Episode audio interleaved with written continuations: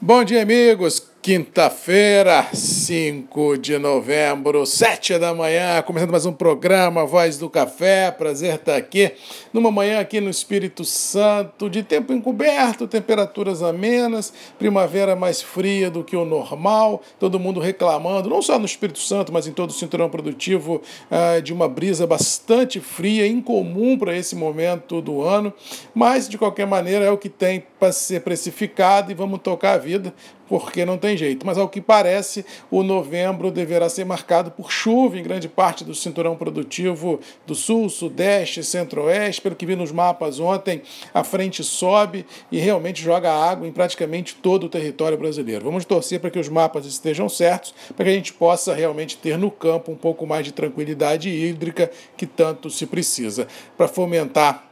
o próximo ciclo produtivo e também a dar uma sobrevida muito interessante àquelas regiões que foram assoladas com queimadas, com altas temperaturas, com baixa umidade relativa do ar, ou seja, a vida precisa voltar a florescer nessas regiões para que tanto o campo como cidade tenham um presente e um futuro mais promissor. Com relação aos mercados, não precisa falar muito, né? Haja emoção, haja adrenalina. A eleição americana parece um jogo de basquete, a cada sexta, a cada voto é uma vibração de um lado e do outro. Realmente é uma situação inimaginável, mas ao que parece, o Joe Biden deve levar o pleito, ah, mas isso é uma faca de dois gumes, porque, ao que parece, o Donald Trump endurecerá essa transição questionará na Suprema Corte a eleição, pedirá recontagem de votos, ou seja, galera, o ano acabou. Quem está apostando em estímulo fiscal nos Estados Unidos, quem está apostando em acordo entre democratas e republicanos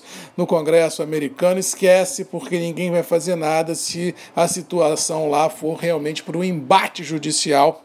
nesse pós-eleições, ou seja, o mercado que vem assim, não digo numa lua de mel, mas com uma grande expectativa com relação a essas eleições, pode tomar um banho de água fria se não houver, como tudo indica que não haverá, estímulos à economia por lá e uma bateção de cabeça na maior democracia e na maior potência do mundo ah, no, no radar. Ou seja, tudo que o mundo não precisava hoje é de uma transição truculenta nos Estados Unidos na parte da judicialização ah, da questão, porque a economia pode parar de vez e deixar todo mundo que precisa de uma economia americana pujante literalmente de cabelo em pé, ou seja, as altas presenciadas em passado recente podem sucumbir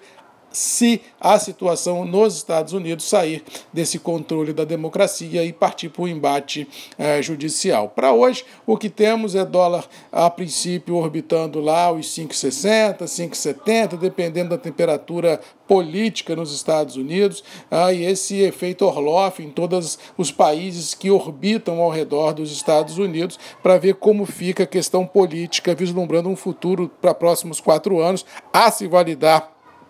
a eleição para o lado do Biden nos Estados Unidos, uh, para ver para onde vai isso. Ou seja, o mercado ainda pisa em ovos, o mercado ainda precisa de uma postura muito conservadora, porque entre tudo indicar e ser validado a eleição americana, há uma grande diferença. Ou seja, vamos ter que esperar ter muito sangue frio uh, para enfrentar os próximos dias, quizás semanas, porque eu acho que a temperatura nos Estados Unidos, nas ruas, deve subir se o, se o Trump partir para o embate, e isso pode complicar a vida dos americanos, dos mercados, das esperanças, das expectativas e deixar todo mundo meio de cabelo em pé. No caso do café, assim, o contágio dessa, dessa ebulição política nos Estados Unidos vai pegar todos os esses mercados de renda variável, ou seja, não estou vendo assim, nenhuma grande volatilidade expressiva. Eu acho que o mais do mesmo prevalece e o atual intervalo mercadológico também. E outro ponto que vale a percepção é que, independente da eleição americana, a segunda onda da Covid nos Estados Unidos assusta mais de 100 mil contágios aí nas últimas horas. Tivemos, temos na Europa a nova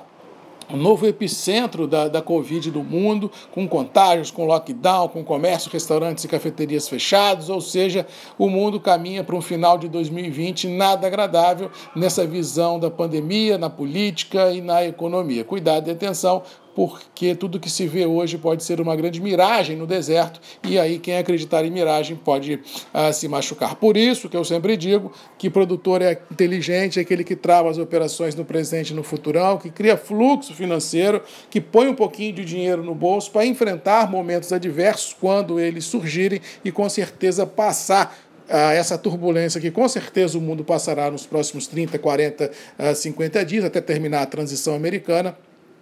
com dinheiro no bolso e um pouco de paz na hora de dormir. No mais, vamos ficando por aqui, desejando a todos aí uma boa quinta-feira, que Deus nos abençoe, que as chuvas caiam nas regiões produtoras, que os Estados Unidos encontrem um pouco de calma nesse pós-eleições e que a pandemia da Europa